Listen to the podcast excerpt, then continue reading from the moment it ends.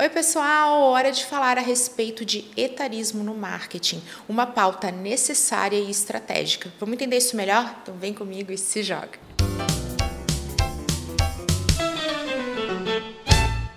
Eu sou Camila Renault, consultora de marketing digital, e hoje nós vamos falar a respeito de etarismo, tudo aquilo que gera discriminação, preconceito e também os estereótipos relativos à idade que uma pessoa vem a ter. O Brasil tem mais de 40 milhões de pessoas maiores do que 60 anos e 75% delas contribuem de alguma maneira para a renda familiar. Isso significa que são pessoas economicamente ativas com poder de compra e que precisam de representatividade em especial no marketing marketing. Algo muito similar acontece com o público feminino. São mais de 30 milhões de mulheres com mais de 50 anos no Brasil. Somente 92% delas se sente representada pela comunicação de marcas de skincare, de cuidados com a beleza, com cosméticos. Só que vale ressaltar aqui que esse nicho representa 75% do mercado consumidor dessa mesma linha.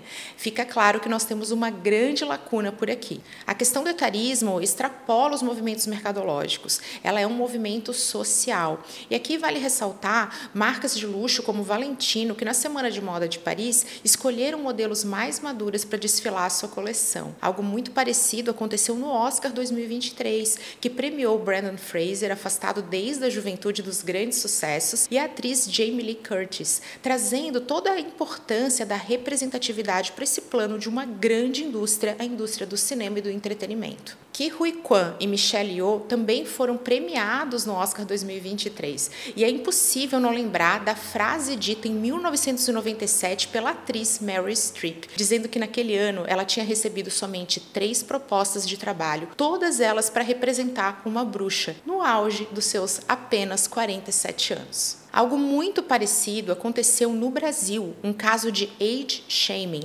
aquela zoeira, piada de péssimo gosto a respeito de uma aluna de apenas 45 anos que foi ridicularizada por colegas de classe muito mais jovens nas redes sociais, aquele medo do cancelamento. Essas alunas foram afastadas do curso de biomedicina, mas isso não impediu que o caso tivesse uma grande notoriedade, enquanto que elas falavam que alguém de 45 anos não deveria estar na universidade, e sim aposentado. Eu sei que todos esses episódios são super revoltantes, mas eu posso trazer aqui a minha experiência pessoal. Quando você procura pelo termo Camila Renault, que é meu nome, num buscador como Google, ele vai trazer sugestões com base nas pesquisas mais populares, mais frequentes, as pesquisas mais realizadas pelas pessoas.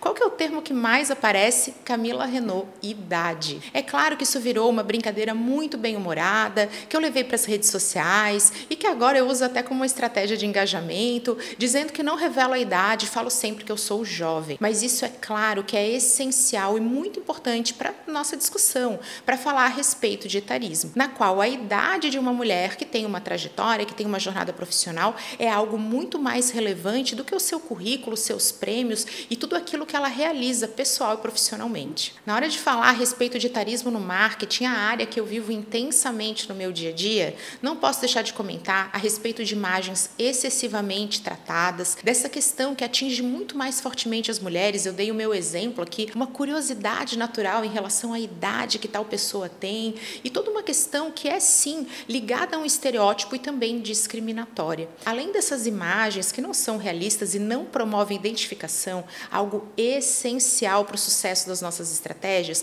nós temos a desconexão. A gente não consegue se conectar com uma marca. Isso acontece também de dentro para fora. A busca por equipes extremamente jovens, cada vez mais relacionada à expertise com tecnologia. Ah, eu quero uma equipe que saiba mexer no celular, eu quero uma equipe que viva o TikTok. E a gente acaba esquecendo de compor com mais representatividade as equipes de marketing, com profissionais mais experientes que tenham mais repertório, mais vivência e que assim consigam trazer essa experiência, as habilidades emocionais e também compor estratégias mercadológicas muito mais eficazes. Uma equipe extremamente jovem também é é uma equipe imatura e que não tem vivência nem repertório. E aí a gente consegue encontrar o melhor dos mundos, que é justamente esse onde todos são representados. Nem 8, nem 80, e sim diversidade. Aqui eu quero muito comentar com vocês a respeito de uma experiência pessoal que eu tive quando eu visitei a Nova Zelândia.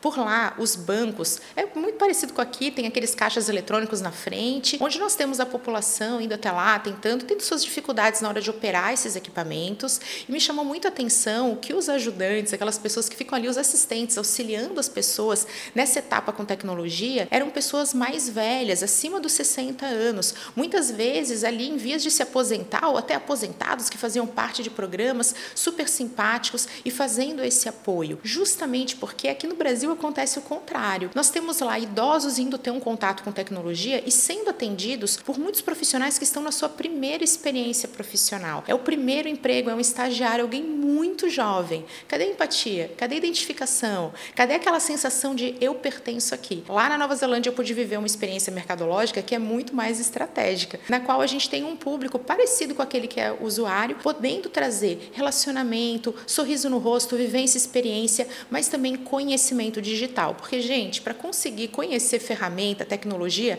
basta aprender. Quanto mais velho a gente se torna, mais disposto nós estamos a viver as curvas de aprendizado. Então, esse é um caso que chama a nossa atenção a respeito desse movimento de dentro para fora. Se a gente quer falar de etarismo, de representatividade, não adianta apenas usar imagens que se conectam com o nosso público-alvo. A gente precisa sim ter equipes mais diversas e com pessoas mais maduras e com maior experiência compondo esses times também. E aqui entra aquele dado otimista a respeito de etarismo. Segundo uma pesquisa da GUP, em 2021, a contratação de profissionais na casa dos 50 anos aumentou 95%. E entra aqui também uma estratégia necessária para todos nós que estamos relacionados ao marketing e à comunicação, que é a utilização de imagens reais, menos tratadas, mais autênticas e enaltecer o conteúdo gerado pelo usuário, aquele conteúdo que as pessoas naturalmente utilizam justamente pelo desejo de compartilhar. E que isso aconteça também com o público mais velho, que é sim forte usuário. Vale aqui lembrar que no TikTok, o público 50 mais é o que mais cresce, o que mais adere à ferramenta. Nossa, Camila, mas o TikTok não é aquela ferramenta só para os super jovens? Os super jovens produzem mais conteúdo, mas quem consome está lá na casa dos 50 mais. A gente tem que tomar muito cuidado com esse viés e também com esse estereótipo que acaba gerando uma prática preconceituosa, mesmo que essa não seja a nossa intenção. Além do meu repúdio a qualquer prática discriminatória, fica aqui meu alerta como profissional especialista em marketing. Precisamos sim falar a respeito de etarismo e não ter nenhum tipo de tolerância a esse tipo de conduta, trazer mais representatividade e lembrar de sempre olhar para ele que é o nosso protagonista, o nosso público-alvo. Nós temos aí milhões de consumidores ávidos por soluções pelas quais eles se sintam representados, identificados e conectados. Tudo isso com base na estratégia mais central para o sucesso, que é a autenticidade. Enquanto nós continuarmos olhando para aquele marketing lá de trás, aquele marketing aspiracional, da foto super tratada, de uma juventude idealizada, nós não vamos conseguir ter com uma parcela economicamente ativa essencial para que a gente alcance nossos objetivos. E agora eu quero muito ouvir vocês. Me conte aqui quais são as marcas que vocês consideram que são aquelas notáveis por trazer essa representatividade. Me fala sobre a sua experiência junto com o etarismo. Esse é o tipo do assunto que é na discussão que ele fica mais valioso. Espero que vocês tenham gostado. Um super beijo. Até a próxima.